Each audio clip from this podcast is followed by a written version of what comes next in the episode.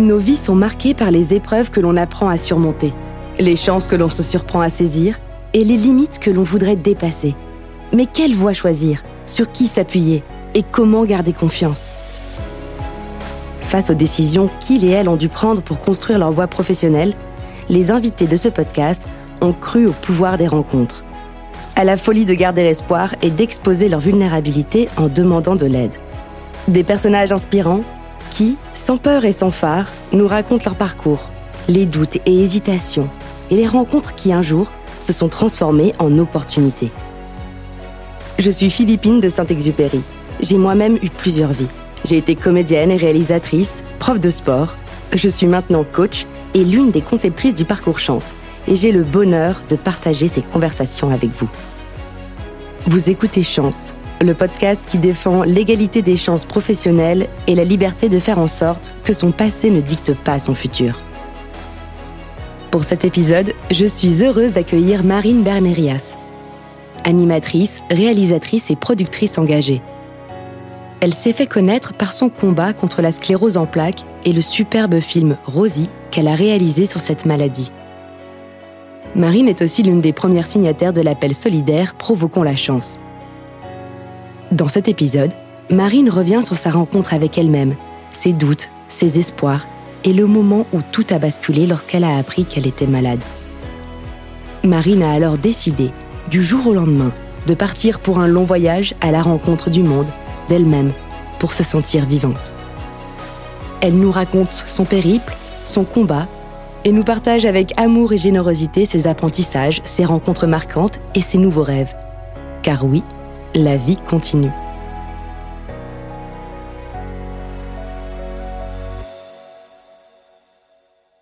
Bonjour Marine. Bonjour Philippine. Merci beaucoup d'avoir accepté mon invitation. Bah, je suis ravie. Euh, bah, je suis d'autant plus ravie qu'on a une amie en commun, Charlotte, qui travaille aussi chez Chance.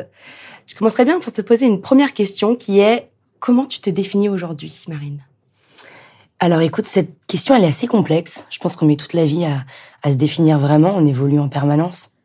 Donc euh, ce que je suis aujourd'hui, je le serai peut-être pas forcément demain grâce à la rencontre qu'on fait tout de suite maintenant. Euh, mais moi j'aime bien me dire que je suis une amoureuse de la vie. Euh, j'aime la vie comme jamais, j'aime les rencontres humaines et je pense que je vois la vie comme un cadeau et comme quelque chose qui qui ne peut que en fait se découvrir au fur et à mesure des journées et de et de l'apprentissage qu'on peut avoir que ce soit professionnel, que ce soit personnel, que ce soit psychologique et en fait j'ai la sensation en fait que la vie, elle m'offre des cadeaux et des surprises en continu. Donc je vois plutôt, je me considère quand même comme une amoureuse de la vie, je pense. Et tu viens de parler de, de surprise, et justement, c'est un podcast euh, dans lequel on parle de bifurcation de vie. Euh, Est-ce que tu pourrais nous parler, toi, de ta grande bifurcation euh, de vie? Alors, je sais pas si j'ai vécu une grande bifurcation. J'ai vécu plusieurs petites sorties de route, on va dire. La première sortie de route, c'était le 3 avril 2015, quand on m'a diagnostiqué une sclérose en plaques, où là, je me suis dit, waouh, c'est pas possible. J'ai 21 ans, j'ai toute la vie devant moi et j'ai cette espèce d'autoroute du soleil qui s'offre devant mes yeux. Et là, je perds la vue du jour au lendemain. Je me retrouve dans une boîte noire. Et là, le diagnostic tombe, sclérose en plaques. Et donc là, c'est quelque chose qui m'a, ça a été une sortie de route involontaire. C'est-à-dire qu'on m'a forcé à sortir de tout ce que j'avais comme idée préconçue.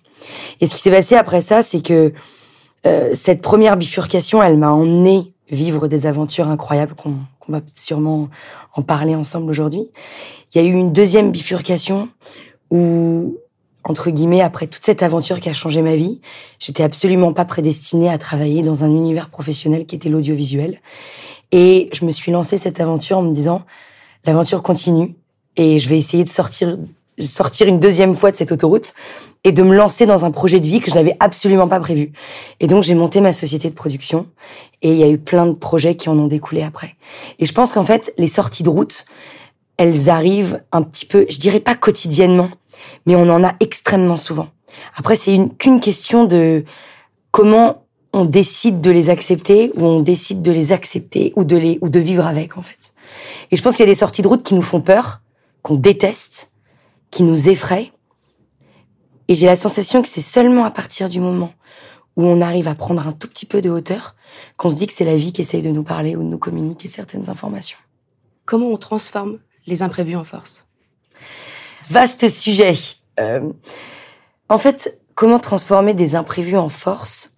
Euh, À l'époque, jamais de la vie j'avais la j'avais la clé. Et je pense qu'aujourd'hui encore, j'ai pas la la solution miracle et la fiche produit du bonheur de comment faire.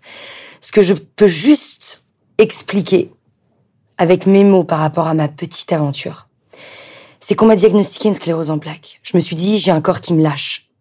Puisque je perds la vue, j'avais perdu aussi l'usage de mes deux jambes et de ma main gauche. J'ai un esprit qui part dans tous les sens. Qu'on ait une maladie, qu'on se fasse virer, qu'on se fasse larguer, qu'on change complètement de vie, forcément à un moment donné, notre esprit il part dans tous les sens. Et donc pour canaliser ces pensées, c'est assez complexe. Et je suis archi convaincue que n'importe quel type de personne, toi qui es journaliste aujourd'hui, Mireille qu'on va croiser dans la boulangerie ou Abdel qu'on croise à la coin de la rue, on a tous et toutes une âme. Et cette âme, c'est la symbiose parfaite entre un corps et un esprit réunis. Et là, je me suis dit, il faut que je parte me découvrir. Avant de prendre n'importe quel type de médicament qui était à l'extérieur de moi, de prendre des conseils de mon mec, de mes amis, de ma famille, je me suis dit, mais je suis qui? Et je pense que c'est une question qui est extrêmement importante et qu'on oublie parce qu'on n'est que dans une société où on doit rationaliser nos problèmes. On a un souci, sujet, verbe, complément, on doit tout de suite avoir la solution parfaite qui rentre dans des cases. Sauf que là, j'ai cette petite voix qui me murmurait de manière hyper forte, Marine, faut que tu partes te découvrir. Et cette petite voix-là, on l'a tous, mais on l'écoute pas. Et pour répondre à ta question, comment commencer à dompter les imprévus, c'est commencer déjà par écouter cette petite voix. Parce que cette petite voix, elle ne s'éteint jamais. C'est nous qui ne décidons pas de l'écouter. Et moi, quand cette petite voix, elle me disait, mais Marine, pars découvrir ton corps, ton esprit et ton âme. J'étais là, non mais elle est bourrée, c'est pas possible. Pourquoi elle me dit d'aller faire ça? Et quand j'ai commencé à me dire, ok, je vais lui faire confiance. Et là, le projet est né sur un coup de tête en me disant, je vais traverser la Nouvelle-Zélande à pied du nord au sud pour aller découvrir mon corps, pour aller ressentir mon corps. Et donc, je suis partie dans une aventure de quatre mois en Nouvelle-Zélande je vais ressentir mon esprit en Birmanie pour essayer de dompter mes pensées. Donc je vais aller vivre dans un monastère pendant quatre mois aussi. Et la finalité de ce voyage, c'était la Mongolie, où j'ai décidé de faire une transhumance à cheval, c'est-à-dire de partir d'un point A à un point B avec un cheval que j'ai pu acheter pour traverser une partie de la Mongolie à cheval. Et donc là, j'avais mon projet. Le corps en Nouvelle-Zélande, la Birmanie pour l'esprit et la Mongolie pour l'âme. Et sur le papier, à l'époque, on se disait, non, mais elle est tarée, cette meuf. C'est pas possible. Et en fait, ce qui est intéressant, c'est que cette petite graine que j'ai plantée au moment de décoller dans cette aventure complètement folle, puisque je suis pas du tout une aventurière. J'ai rien d'autre. Euh, enfin, je suis vraiment, mais comme n'importe quel type de personne qui pourra écouter ce podcast. J'ai des peurs, j'ai des failles, j'ai des doutes, j'ai des craintes. Je sais pas ce que la vie me réserve, j'en sais rien. Et et je suis remplie aussi de paradoxes. Donc je suis pas du tout l'aventurière qu'on pourrait imaginer. Mais par contre, l'imprévu qui est arrivé dans ma vie, j'ai, je l'ai détesté, je l'ai haï, j'ai eu peur, j'ai eu envie de changer de corps, de changer de vie. Et à partir du moment où j'ai juste décidé de m'écouter, les choses se sont inversées. Et je pense que comme dans tout, après cette vision-là, elle m'a suivi au retour de mon voyage, elle me suit aujourd'hui, ça fait maintenant quatre ans et demi que je suis rentrée. Elle me suit dans mes activités professionnelles. Les imprévus et les peurs, elles disparaîtront jamais. Et heureusement, mon Dieu. Heureusement qu'on aura toujours peur. Heureusement qu'on aura toujours des doutes. Heureusement que les imprévus rythment notre vie, c'est notre manière de nous sentir vivants. Et à partir du moment où on prend conscience que chaque imprévu qui arrive, que ce soit un contrat qui s'annule, que ce soit une reconversion professionnelle, que ce soit une démission, on se fait virer de son boulot, on accompagne quelqu'un qui va pas bien, un parent qui décède, un conjoint qui nous trompe, qui nous quitte, bref, j'en sais rien. Toutes ces petites choses qui rythment notre quotidien, à partir du moment où on se dit qu'on est tout petit et qui viennent pour des raisons qui sont peut-être beaucoup plus grandes que nous, et qu'on arrive à leur faire confiance, et eh ben la vie, elle nous met toujours les bonnes personnes sur notre chemin. Et ça, j'en suis convaincue. Euh, il y a quelque chose qui a fait écho euh, dans la coach que je suis. Euh, forcément, tu as parlé de ta tête, de ton corps et de ton âme. en coaching, c'est ce qu'on appelle l'index de conscience, tête, cœur, corps. Et tu parles de t'écouter. Mais alors, qu'est-ce que ce triptyque t'a raconté, t'a appris sur toi? Je pense que déjà, tous les apprentissages vis-à-vis de ce triptyque, ils sont différents. C'est ça qui est top. C'est que toi, Philippine, tu vas retenir des choses que moi, je retiendrai pas. Et c'est ça qui est la première chose que j'ai juste envie de dire avant de parler du triptyque, mmh. c'est de se dire qu'il faut arrêter de se comparer. Et que souvent, dans, dans, dans, dans ce monde-là où on est en... Quand on est dans, dans... Quand on est fragile, quand on est dans le doute, quand on est dans la peur, le meilleur ami, c'est la comparaison. Parce que c'est la, la chose qui nous rattache à, à, à, à, nos propres failles, en fait. Donc on va avoir besoin de, d'écouter, de regarder, de lire. Très bien. Mais il faut avoir un certain recul. Parce que ce que la personne A va vivre ne sera pas exactement ce que, ce que je vais devoir ressentir moi, individu B. Ça, c'est très important. Et donc moi, par rapport à ce, ce triptyque, qui est une aventure très singulière et très personnelle, en ressentant mon corps, c'est une maladie qui ôte l'essence. C'est-à-dire que la sclérose en plaques, c'est une maladie auto-immune. On peut perdre du jour au lendemain la vue, le toucher, les sensations ou la fonctionnalité du corps. Ça peut arriver à n'importe quel moment. Donc, le meilleur pote de cette maladie, c'est la paranoïa. Parce qu'on a l'impression que la moindre, la moindre chose qui va changer, c'est le début du quelque chose, c'est le début de la maladie qui prend vie. Donc moi, ce corps, j'avais besoin de lui faire confiance et de dissocier un mal de dos d'une potentielle poussée de sclérose en plaques. Et ce que le, la Nouvelle-Zélande et le corps m'a apporté, c'est de, en marchant dans la nature pendant des mois et des mois en solitaire, ça m'a permis de réapprendre à observer le monde qu'il y avait autour de moi, d'observer cette nature qui était autour de moi, et donc de me réobserver de l'intérieur, et donc de réobserver toutes ces sensations, et de redéfinir les étiquettes. Ça paraît bête comme ça, mais le fait de observer, d'apprendre vraiment à observer ce qu'il y avait autour de moi, ça m'a permis de me dire, mais sclérose, mais c'est pas possible en fait. Je vais pas vivre avec sclérose. Et donc, j'ai décidé d'appeler sclérose rose. Je suis pas très girly comme femme. Donc rose, au début, je me suis dit, putain, j'aime pas le rose, euh, pourquoi je vais l'appeler comme ça? Et tout simplement, parce que redéfinir les étiquettes, c'est ce que le corps m'a appris. Quand tu commences à ressentir ton corps, tu, n'acceptes pas que quelqu'un puisse t'identifier à, à quelque chose.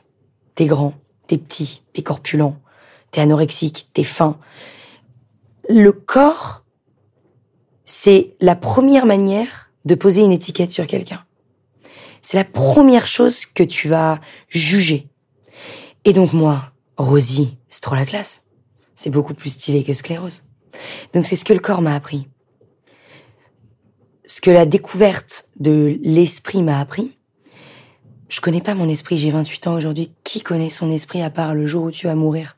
Personne pourrait donner une définition parfaite de ça. Ça m'a fait prendre conscience que le silence était bavard. Moi qui avais peur d'être en silence parce que j'ai toujours besoin, j'avais toujours besoin à l'époque de combler le vide pour pouvoir avoir être toujours en mouvement. Bah en fait, aujourd'hui, j'ai appris que le silence avait beaucoup plus de réponses à mes questions que des discussions avec des amis ou des discussions. Euh, ça ne veut pas dire que je vis en autarcie et que je parle à personne. Loin de là. Mais de ne plus avoir peur du rien. Et ça, c'est très très compliqué. Et c'est ce que ce silence m'a appris. Et ce que cette âme en Mongolie m'a appris, c'est de me dire tout simplement, quand on a un corps qu'on ressent et qu'on arrive à canaliser nos pensées, c'est ce qui crée notre singularité. Pour moi, l'âme, on peut être de n'importe quel type de religion, on n'en a rien à faire. Tu peux être chrétien, athée, bouddhiste, juif, musulman, on s'en fout. L'âme, pour moi, c'est ce qui fait la singularité des êtres que nous sommes. C'est comme notre ADN. Et quand tu te connectes à cet esprit et à ce corps réuni, quand j'étais dans l'immensité des steppes, aujourd'hui là, on sort de chez nous, il y a des immeubles, il y a des feux rouges, il y a toujours quelque chose qui nous empêche, qui nous empêche de se projeter sur cette ligne d'horizon. Il y a deux endroits sur cette, trois endroits sur cette planète où cette ligne d'horizon est immense. Il y a l'océan, il y a le désert et il y a les steppes. Ce 360 degrés où tu n'as rien. Tu n'as que cette ligne d'horizon. Et en fait, cette âme, moi, m'a permis de me dire, si tu vas à gauche, ça veut pas dire que la, la solution B, elle était, c'était la mauvaise. Ça m'a appris l'immensité des possibilités. Souvent, quand on va pas bien, on se dit qu'il y a que une solution. Et en fait, pas du tout. Cette ligne d'horizon me rappelle en continu que tout est possible et que n'importe quel choix que je vais entreprendre ne me cotonnera pas à un univers. C'est-à-dire que moi, au début, je me disais, non mais c'est bon, si je vais un peu à gauche avec mon cheval, bah c'est terminé, je pourrai jamais aller à droite. Et en fait, tu te rends compte que quand tu as décidé d'aller à gauche, t'as pas le même voyage, t'as pas le même périple, tu rencontres pas les mêmes personnes. Mais ça veut pas dire que quand tu vas arriver au bout du, choix A, tu devras rester dans le A. Tu auras encore à ce moment-là l'immensité de choix qui te permettra de repartir à B, à C, à Z, à, et faire même demi-tour. Et donc, ça m'a juste appris de me dire, n'aie pas peur de choisir. Et n'aie pas peur d'entreprendre des choses et des décisions qui te permettent de sortir totalement de ta zone de confort. Voilà ce que Striptic m'a appris. Est-ce que ce serait correct de dire que tu, du coup, tu n'es pas en accord avec la phrase choisir, c'est renoncer? Je la déteste, cette phrase. Uh-huh. Je la déteste, cette phrase. Enfin, je, je, le respecte. Hein. C'est Socrate. Choisir, c'est renoncer. Si, si, je crois que c'est Socrate. Euh, je, je, j'en suis même sûre. Mais choisir, c'est renoncer, mais je le respecte euh, parce qu'il est bien plus brillant et intelligent que moi-même. Mais, mais je suis pas d'accord. Pour moi, choisir, c'est créer. Choisir, c'est innover. Choisir, c'est avoir une immensité de possibilités qui s'offrent à soi. C'est absolument pas renoncer à quelque chose. Évidemment, quand tu prends une décision, bah, tu annules autre chose. Sur le rationnel, on est d'accord. Mais sur l'intériorité de cette phrase, je suis pas d'accord. Elle ne restreint pas. Elle fait grandir. Donc, comment t'as appliqué ça concrètement au retour, justement, des steps? Quand t'es revenu dans les feux rouges, les immeubles, comment t'as intégré cet apprentissage sur les choix à ta vie professionnelle? Eh bien, en fait, ce qui s'est passé, c'est que je suis rentrée. Et souvent, on se dit, euh, punaise, quand on rentre d'un week-end, euh, de vacances entre potes, euh, on rentre souvent avec des to-do list immenses et on se dit, punaise, j'ai pris ça et ça comme résolution. Mais en fait, ce qui est intéressant, c'est que j'ai vécu le retour comme le début d'un nouveau voyage. C'est-à-dire, j'ai vécu le retour en me disant, c'est bien beau d'avoir des belles phrases à l'autre bout du monde. C'est bien beau d'être connecté à des gens qui sont dans ce, ce même lâcher prise que toi. Mais maintenant, le plus important, c'est de revenir avec toutes ces petites graines dans ton sac et de les faire jardiner ici au retour en France. Et donc c'est vraiment ce que j'ai ressenti. Je me suis dit que je découvrais une nouvelle, une nouvelle facette de ma personnalité. Et hum, j'ai pas changé. Mes amis diront que je suis la même, voire un peu plus chiante. Je sais pas. Mais j'ai pas bougé. Je suis restée la même Marine Barnerias que, qu'avant mon voyage. Mais j'ai juste décidé, justement, de choisir pour créer. Et donc, de pas me disperser dans une multitude de projets, mais d'essayer de faire des choses qui me font du bien, de choisir les choses et de pas tout accepter, de travailler avec des gens qui me font grandir, qui ont des bonnes énergies, qui me font fleurir, parce que les pesticides, ils sont quand même un peu omniprésents dans notre quotidien. Heureusement qu'ils existent, ça nous permet justement de, hop là, de se réorienter.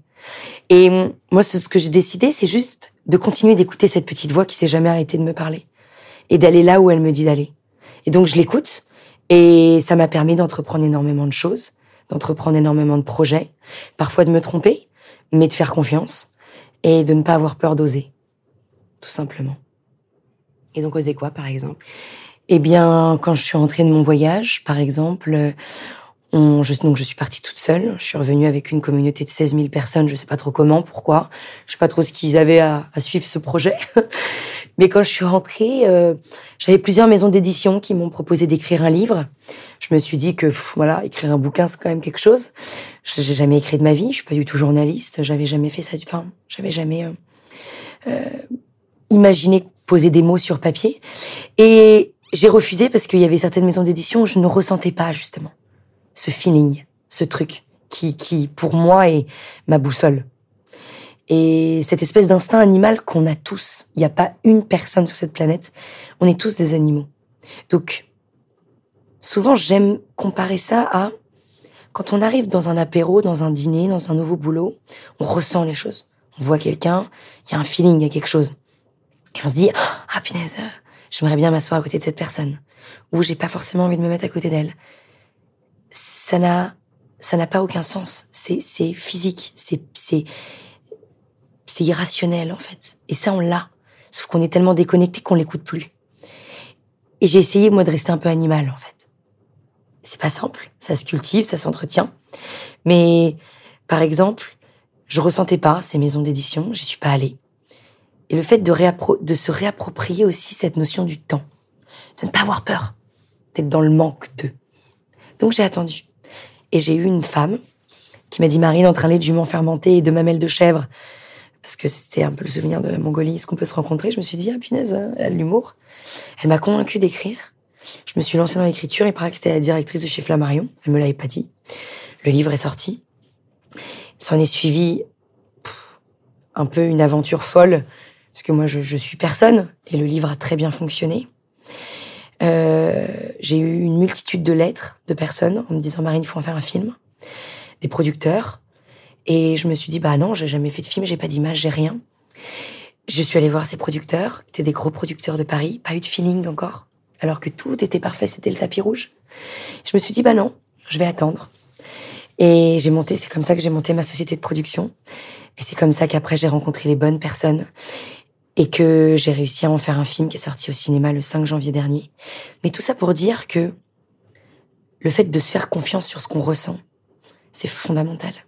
Et de ne pas avoir peur d'être dans le manque ou d'être dans le, le too much pour plaire aux autres. Non. Être soi. Quand tu es toi, tu fais des choses exceptionnelles.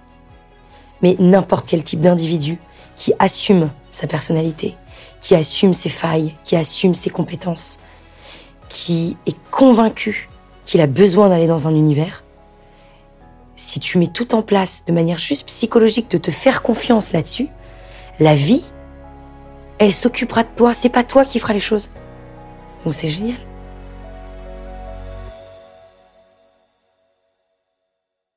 Donc ne pas avoir peur du vide, ne pas avoir peur du manque, j'ai bien noté. Euh, mais tu as aussi parlé de compétences. C'est vrai qu'on va être un peu euh, pragmatique. Quand on se lance dans un nouveau projet professionnel, elles sont, elles ont leur place.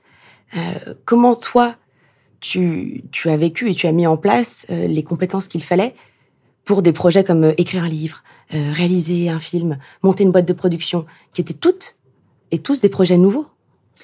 Bah écoute, je crois que les gens ils étaient bourrés au début parce qu'ils m'ont fait confiance, donc ils étaient peut-être pas dans leur état normal. Mais en fait, ce qui s'est passé, c'est que je pense que il y a une chose qui est importante, c'est de pas se prendre au sérieux. Et à partir du moment où tu te prends pas au sérieux, les choses sont plus sont plus drôles. Moi, j'ai un triptyque c'est le rire, la fête et le jeu.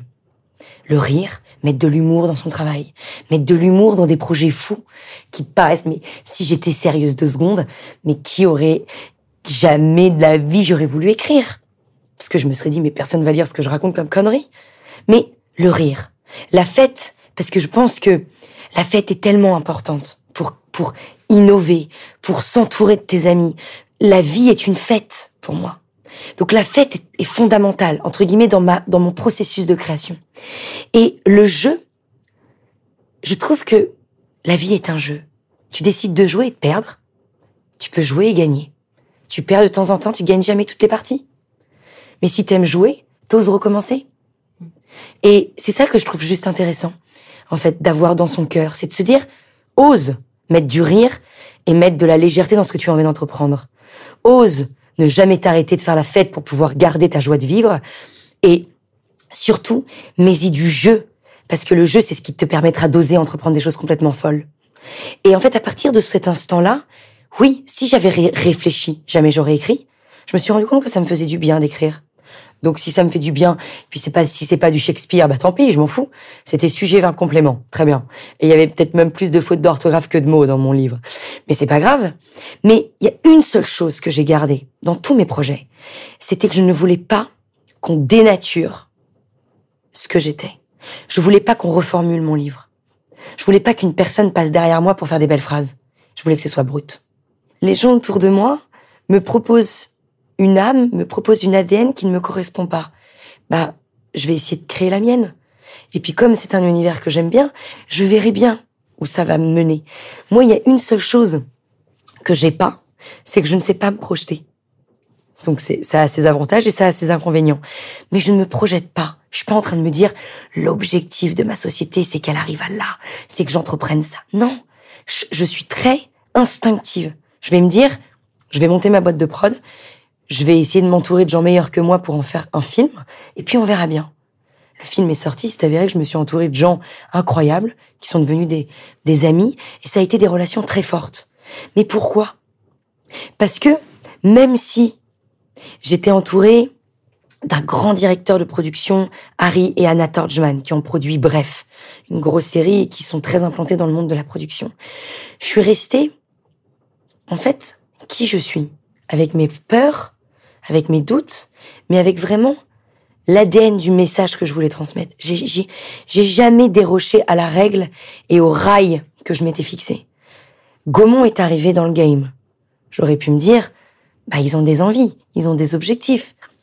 Faire un film à l'iPhone pour une grande maison comme ça, c'est compliqué. Mais j'ai gardé le cap. Et en fait, quand chaque individu garde les raisons même de pourquoi il fait les choses, bah en fait, c'est intéressant, c'est pas facile. C'est intense, ça demande beaucoup d'énergie, ça se fait pas comme ça, mais ça rend heureux. Ça rend vraiment heureux. Et donc, oui, je suis pas, j'étais pas prédisposée à écrire, à produire, à réaliser, et encore moins à être présentatrice aujourd'hui d'un, d'une émission télé, mais j'y mets du rire et j'y mets aussi de l'intensité. C'est-à-dire que c'est un travail qui me plaît. Et au moment où ça me plaira plus, je, je partirai. C'est aussi très important de d'être à la place qu'on doit avoir et d'accepter de partir au moment où où il faut la, il, faut larguer les amarres. De persévérer à tout prix dans un univers professionnel parce qu'on a la peur du vide, je pense qu'on périme et je pense qu'on se perd. C'est très compliqué, ça met du temps à, à, mûrir, de prendre la décision de partir, ça met du temps. Mais moi, je me suis toujours dit, présenter cette émission littorale, ça fait maintenant presque quatre ans. Et, et au moment où je vais devoir partir, je partirai, j'ai envie de partir avec, euh, avec le sourire pour laisser la place à quelqu'un d'autre. Et, et, de ne pas avoir peur de, voilà, de manquer, de, de perdre quelque chose. Mais c'est toujours quelque chose de compliqué. Je dis pas que c'est simple. Loin de là.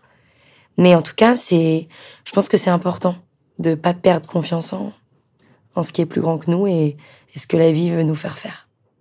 Et tu parles de cette façon euh, hypothétique, hein, euh, puisque tu dis que tu n'aimes pas te projeter ou tu n'y arrives pas en tout cas. Euh, mais je te propose d'essayer d'imaginer le jour où justement tu pars et tu changes de, de voie. C'est quoi les autres projets après? Bien, les autres projets après, après quand je dis pas me projeter en ayant monté cette société de production, j'ai quand même des projets dans l'audiovisuel, de retravailler, de refaire des films pour le cinéma, de créer une propre émission avec euh, entre guillemets une ADN qui m'est propre euh, à la télé, donc de, de, créer un concept dans son intégralité euh, télévisuelle. Et voilà, ça c'est des projets à plus ou moins long terme que j'ai envie de développer. Euh, a posteriori de tout ça, je travaille aussi de manière assez indépendante pour des projets que j'accompagne, que je développe, pour des podcasts, pour euh, différents médias. Euh, j'ai monté un nouveau concept d'émission qui s'appelle Complètement à l'Ouest. Donc c'est complètement à l'Ouest euh, dans notre manière d'échanger physiquement parce que c'est sur un bateau, donc c'est un peu différent.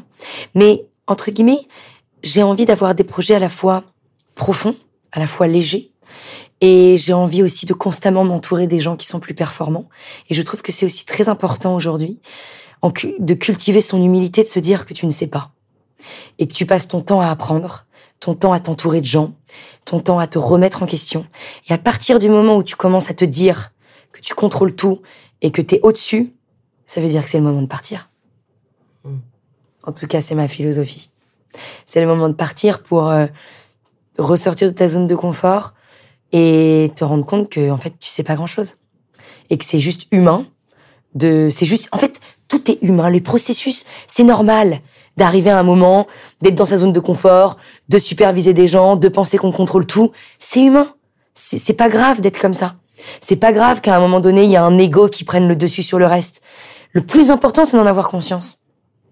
Et donc pour moi l'unique chose qui est fondamentale dans ma carrière professionnelle aussi c'est de pouvoir consolider ma base arrière. Parce que la base arrière, c'est celle qui ne bouge jamais. C'est les amis, la famille, notre vie personnelle. Ou si on a ou pas une vie sentimentale, on s'en fout. Mais cette base arrière-là, elle est fondamentale pour pouvoir juste bien s'asseoir sur une chaise, Moi, j'aime bien cette vision de la chaise à la quatre piliers. Il y a la famille, notre vie personnelle, nos projets professionnels et notre vie sentimentale. Si on met tout sur un pilier, notre chaise, elle est bancale. Si on met tout sur notre carrière professionnelle, la chaise, elle, elle peut pas avancer. C'est comme si tu mets tout sur ton couple, tout dans tes projets beaucoup plus personnels, ça, ça va pas. Et en fait, personne n'a une chaise équilibrée. Je connais aucun individu qui a une chaise parfaite. Et donc en fait, ce que je trouve juste intéressant, c'est de savoir où sont nos petites imperfections et d'essayer d'y travailler. Et euh, aujourd'hui, quand on est en pleine reconversion professionnelle, quand on est en plein doute, on a souvent tendance à imaginer que les gens qui réussissent, ils ont une vie parfaite. Mm. Mais mon Dieu, que c'est pas vrai. Et c'est ça qui est aussi très important. C'est de se dire, personne n'est parfait. Et moi, j'aime, dans mes projets, faire l'éloge de l'imperfection. Parce que je trouve que cette imperfection-là, elle devrait être au cœur de nos reconversions professionnelles. Ça permettrait d'y mettre du rire, de la légèreté, et d'arrêter d'être dans la comparaison et d'être dans l'admiration. L'admiration, elle permet de ne rien innover. Quand tu t'inspires des gens, c'est très différent pour moi. Admirer et s'inspirer. L'inspiration, elle suscite à l'action. L'admiration, elle suscite à rester assis et à te dire que, que tu n'y arriveras pas. Ça rejoint la comparaison dont tu parlais tout à l'heure. Exactement. Donc si j'entends bien, apprendre, continuellement apprendre, mais en faisant avec plaisir, avec légèreté, avec rire. Euh, s'entourer aussi, hein, il y a cette notion euh, de s'entourer de personnes performantes, comme tu le disais, parce qu'au final, au final, tu peux t'appuyer sur eux pour grandir également, si j'entends bien. Mm. Et cette base arrière, cette base arrière qui n'est pas totalement équilibrée et dont il faut accepter les imperfections. Exactement. D'accord. Exactement. Mais par exemple, euh, en t'écoutant, euh, je suis pas du tout en train de dire que dans mes activités professionnelles, il faut y mettre du rire, euh, nanan, qu'il faut apprendre avec légèreté. C'est entre guillemets, c'est mes rails. C'est-à-dire que j'avance avec ces rails-là.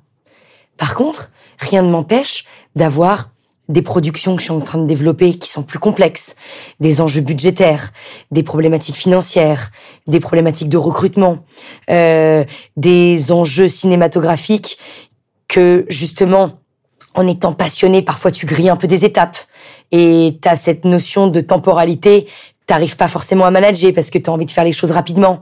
Et donc, de prendre le temps, parfois c'est compliqué aussi. Mais le plus important, c'est pas de faire les choses parfaitement.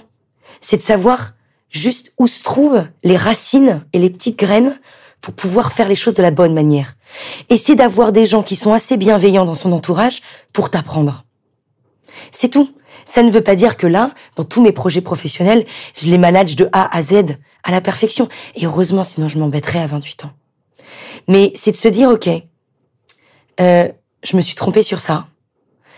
Euh, j'ai voulu monter une boîte de cette manière. C'était peut-être pas de la bonne manière. J'ai voulu changer de vie pour telle et telle raison. C'était peut-être pas la bonne. Mais en fait, c'est pas grave.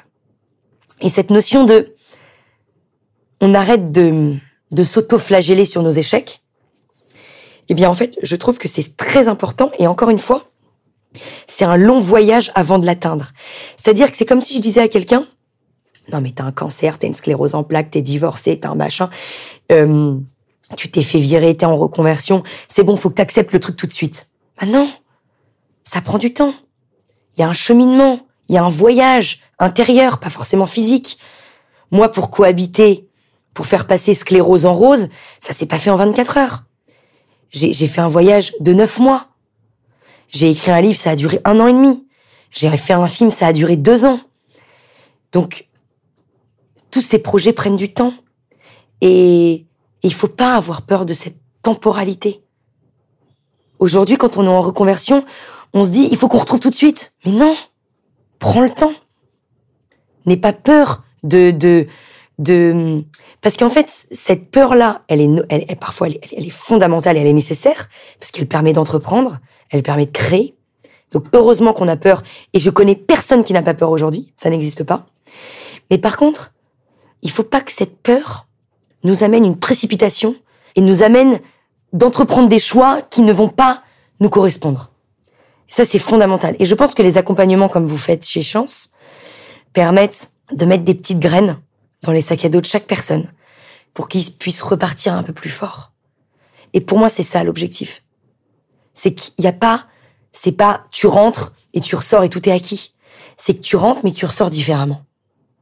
Et aujourd'hui, dans un monde un peu binaire où c'est toujours noir ou blanc, on est toujours en opposition. Quand on regarde aujourd'hui les enjeux culturels, sociologiques, écologiques, politiques, tous ces univers, c'est toujours, on est toujours en opposition sur les choses. Il faut exister, pour exister, il faut être en opposition. Il faut être dans le conflit. Il faut, punaise. Mais il y a des corrélations qui existent. Il y a des mondes parallèles qui existent. Et moi, c'est ce que j'ai essayé de, de me battre, entre guillemets, dans cette aventure avec Rosie. C'est que c'est pas la science versus le développement personnel. C'est pas les médicaments versus l'écoute de soi et les émotions. C'est les deux vont ensemble. C'est avant d'avoir un discours très rationnel sur un accompagnement médical, c'est d'abord qui je suis, je m'écoute, je vais mettre mes émotions en première ligne pour après avoir le meilleur des médicaments. Et aujourd'hui, on perd ça. On est vachement plus noir ou blanc. Et ça serait juste intéressant d'y mettre un petit peu d'équilibre. Je vais te partager quelque chose que Charlotte m'a dit. Elle m'a beaucoup parlé de toi avant que je te rencontre. Ah mince euh, Charlotte qui m'a dit notamment que tu étais très loyale en amitié, mais qui m'a aussi dit Marine, rien ne l'arrête. Ce sont ses mots. Elle est hyper forte, elle est ancrée, elle est confiante, elle ose. Euh, et c'est vrai que ça s'entend hein, quand on t'écoute. En tout cas, moi, je suis touchée par euh, la force qui émane de toi. Si tu me permets ce partage. Mais alors, c'est quoi les moments de doute? Est-ce que tu peux nous en partager un? Bien sûr. Bah, les moments de doute, en fait, tu sais, euh, je pense que tu peux pas connaître l'amour sans connaître la haine. Tu peux pas connaître la confiance sans connaître le doute. Les deux vont ensemble. Encore une fois, quand je parlais de, de paradoxe et d'équilibre, c'est ça. C'est que quand tu vois une personne qui paraît confiante, ça veut dire qu'il y a aussi des doutes. Les deux vont de pair. Les deux vont de pair. Quand on comprend ça, on comprend tout.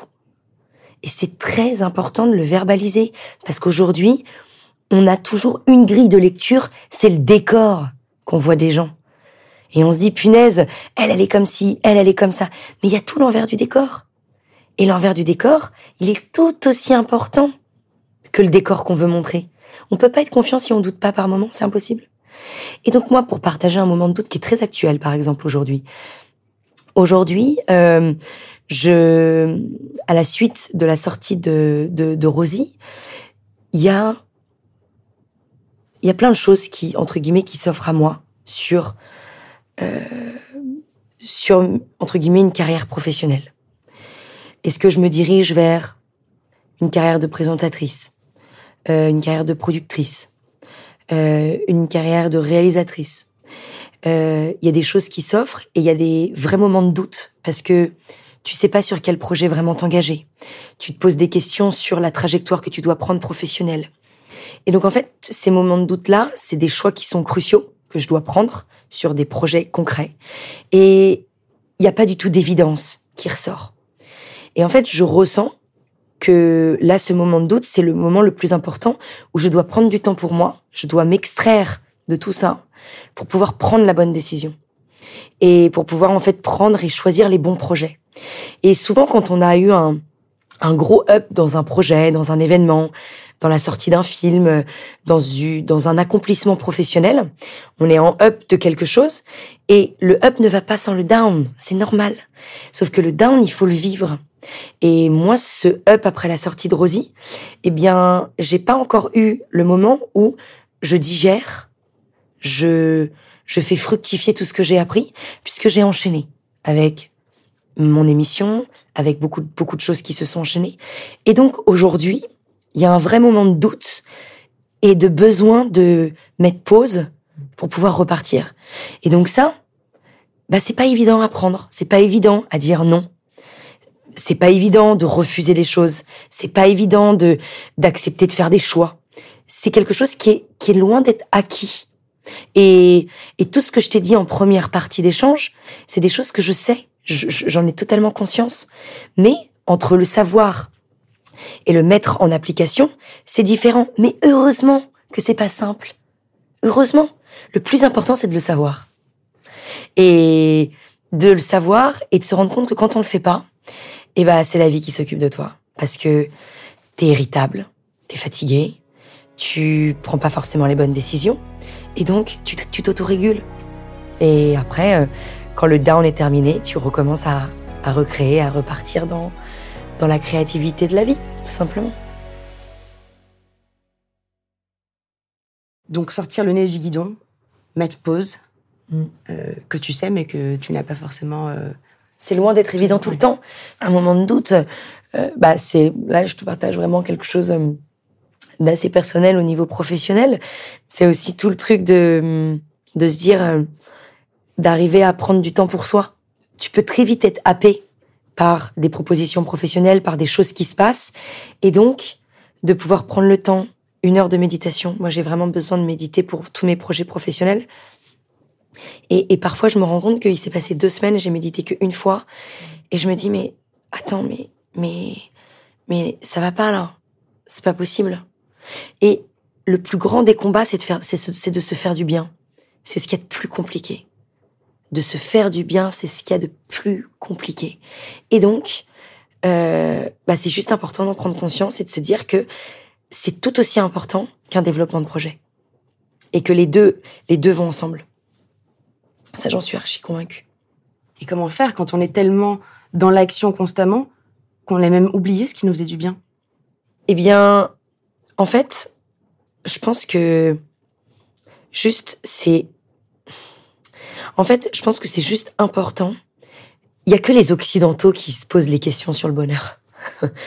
les les gens, on va dire, enracinés dans la nature, ça, ça leur viendrait même pas à l'idée de parler de chakra, d'ouverture d'esprit, de connexion à la nature, de vie perso, vie pro. C'est, c'est des discours très, euh, très occidentalisés, tout ça. En fait, parfois, faut arrêter aussi de, de vouloir se diriger vers une vie trop parfaite et d'accepter d'avoir des moments euh, où t'es beaucoup plus euh, bah ça va pas, t'es beaucoup plus fragile, t'es beaucoup et, ces phases-là, quand t'arrives à les accepter et à pas les cacher ou à, être en déni face à celles-ci, eh ben ça, elles disparaissent beaucoup, elles disparaissent beaucoup plus rapidement. Et en fait, l'essentiel et le meilleur des médicaments, c'est la nature. Quoi qu'on en dise, tu peux faire n'importe quoi, changer de mille vies, avoir mille boulots, mettre du sens dans tout ce que tu veux. S'il te manque les racines, de la nature. C'est pas possible. Je parle en mon nom, c'est pas possible. L'impact que ça a d'aller marcher, d'aller respirer, d'aller juste se reconnecter aux éléments, au sable, à l'eau, à la forêt, à l'espace, aux étoiles, à la nuit, à la simplicité de la vie. Mais punaise, mais c'est fondamental. Moi, c'est quelque chose que je m'impose une fois par mois d'aller marcher, d'aller dans le désert, d'aller dans la mer, d'aller dans la forêt, d'aller faire des marches. C'est, c'est juste mon équilibre. Et c'est fondamental. Euh, merci pour ce partage. Et euh, je reviendrai bien sur tout à l'heure, tu nous as parlé de... C'était la directrice de Flammarion, c'est ça? Mmh. Tu savais pas à la, base que c'était la directrice. Euh, et c'est vrai que ce genre de rencontre, c'est, puissant et ça, ça peut, en tout cas, embarquer dans un parcours professionnel. Et dans ce sens-là, toi aussi, tu t'es engagée à accompagner euh, Ariel, qui est une des boursières de Chance pour tous, qui veut se former pour être chef opératrice. Absolument. Déjà, qu'est-ce qui t'a poussé à t'engager et ensuite, euh, comment ça se passe avec Ariel? Alors déjà, ce qui m'a poussé à m'engager, c'est que je me dis, si à ma petite échelle, au vu de, du nombre de personnes que j'ai eu la chance d'avoir sur mon chemin, si je peux me permettre aujourd'hui avec mes activités professionnelles de pouvoir partager un certain savoir-être, un certain savoir-faire, des connaissances, des compétences, des mises en relation, je le ferai avec joie. Et j'ai envie de, j'ai envie de le faire d'une manière qualitative, donc pas quantitative, euh, pour pouvoir bien le faire. Euh, Ariel, c'est un profil qu'on m'a présenté qui aimerait découvrir en fait le monde de la production audiovisuelle et particulièrement le métier de GRI. Donc GRI, pour ceux qui ne le savent pas, c'est tout simplement un métier de caméraman euh, qui va pouvoir être dans la captation d'émissions, dans la réalisation de films, qui va vraiment s'occuper de faire des images. Et en fait, de par mon métier aujourd'hui, de pouvoir proposer à Ariel des échanges, de l'emmener peut-être sur un de mes tournages, je pense qu'il n'y a rien de plus important que d'être dans le concret pour pouvoir savoir si cet univers est un univers qui va lui plaire. Donc là, on doit avoir des échanges toutes les deux pour échanger, comprendre ses besoins, comprendre où est-ce qu'elle en est. Euh, elle est en train de refaire des formations euh, là actuellement pour pouvoir se former à ce métier, qui est un métier qui est loin d'être forcément évident à, à, à, entreprendre.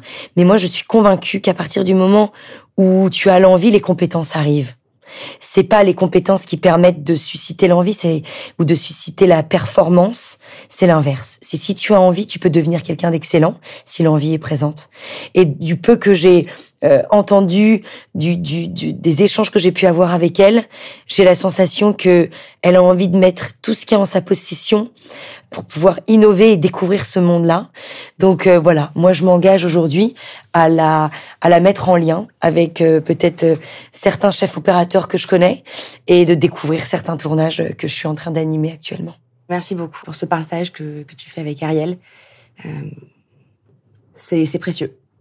Bah, je pense que c'est important. Je pense que c'est important. Je pense que c'est une utopie de, de penser que les gens peuvent accompagner une dizaine de personnes. Je pense que c'est pas possible, mais je pense qu'on a tous en nous, qu'on soit euh, cuisinier, politicien, économie, économiste, enfin qu'on soit en fait euh, euh, qu'on travaille dans la finance, qu'on soit dans la mode, dans le textile, si dans notre univers on peut permettre à quelqu'un qui est en transition, qui est en doute, mais si l'envie et la structure et, et l'engagement de sa part est là, bah pourquoi je m'engagerais pas à les aider?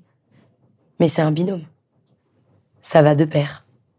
C'est un binôme. Et là, là, tu parles, quand tu parles de binôme, de pair, il y a la dimension de l'autre. Ce qui m'amène à une question que j'avais envie de te poser. Euh, si elle est trop personnelle, bien sûr, tu, tu me dis. Mais par rapport au regard des autres, euh, quand tu as découvert ta maladie, quand tu as décidé de partir, euh, quand tu t'es lancé dans des nouveaux projets, comment tu as vécu ce rapport à l'autre?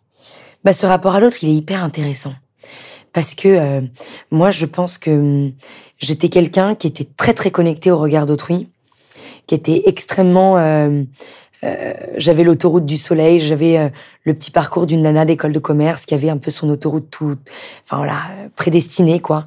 Je voulais un gros titre sur mon CV, directrice marketing communication ou d'une grande marque.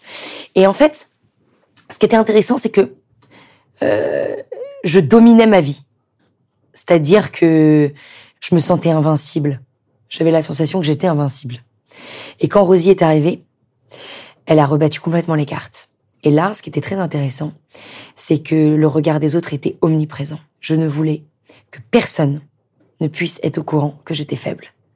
Et donc, c'était inimaginable pour moi de pouvoir verbaliser le fait que j'étais malade, de le dire à des personnes qui n'étaient pas mes amis très très proches, et de pouvoir enlever l'étiquette de ah mais Marine de façon euh, elle est entre elle est euh, euh, voilà c'est le joyeux luron qui qui entreprend des choses qui est qui est dynamique. De pouvoir imaginer que dans le regard d'autrui je puisse être faible c'était terrible pour moi.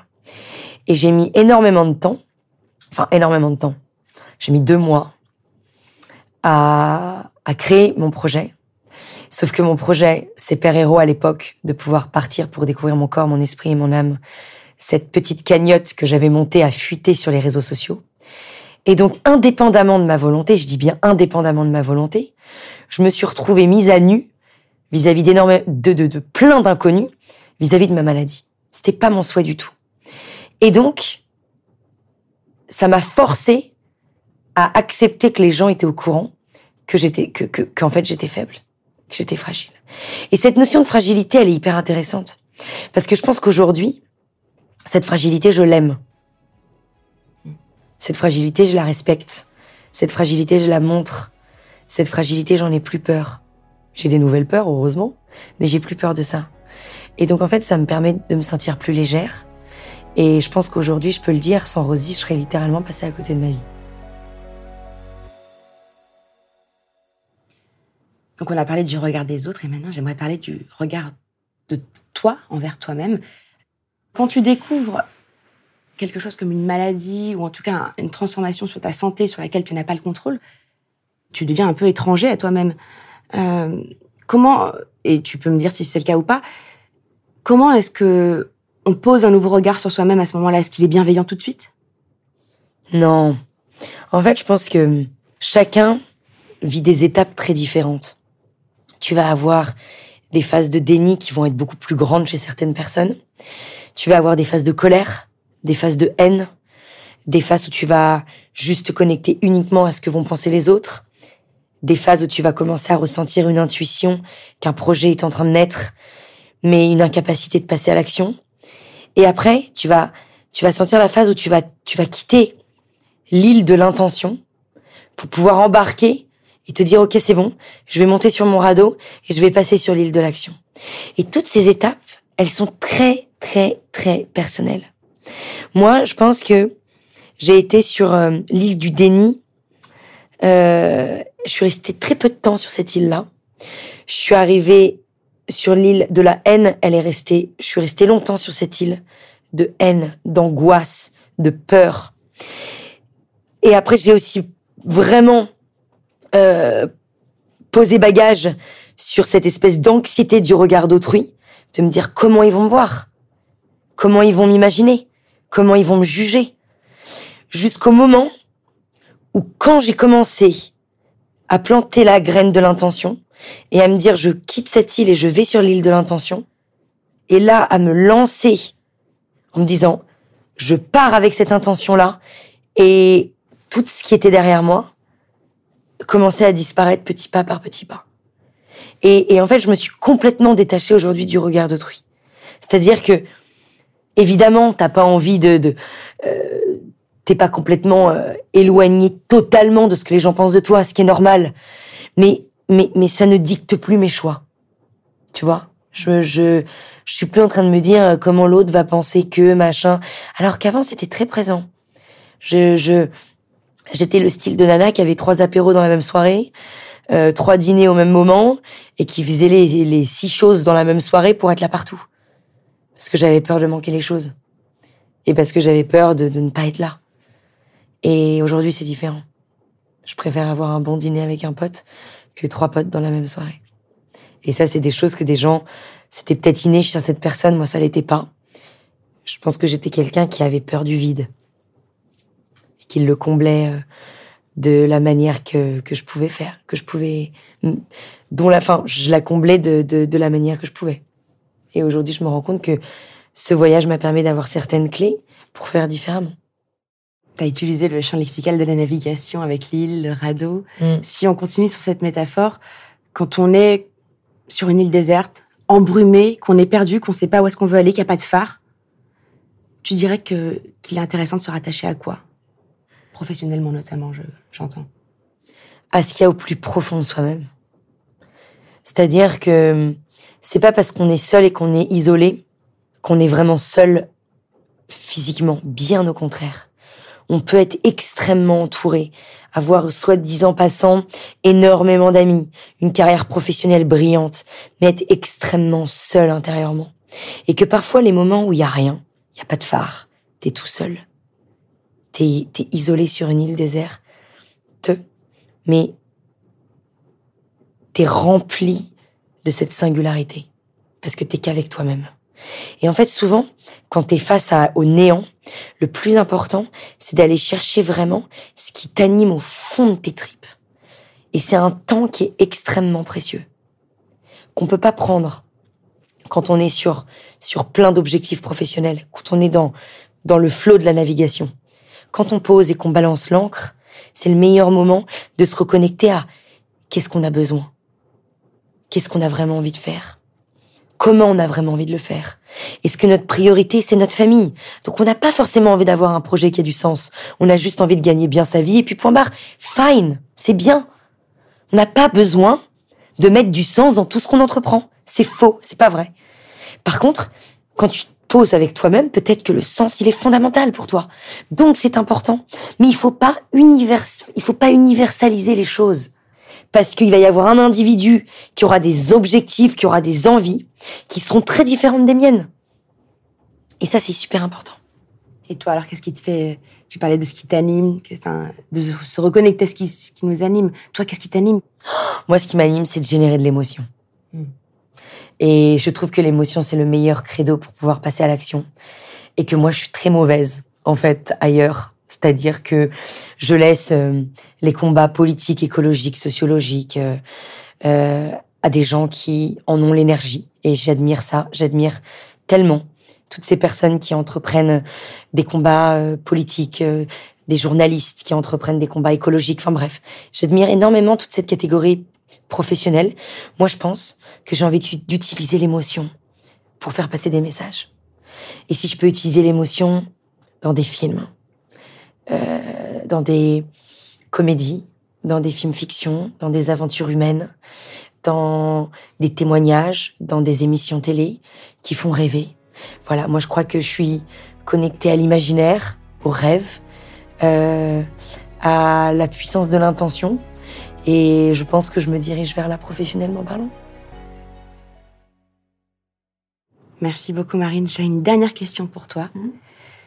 Que dirait la Marine de 7 ans en voyant la Marine d'aujourd'hui?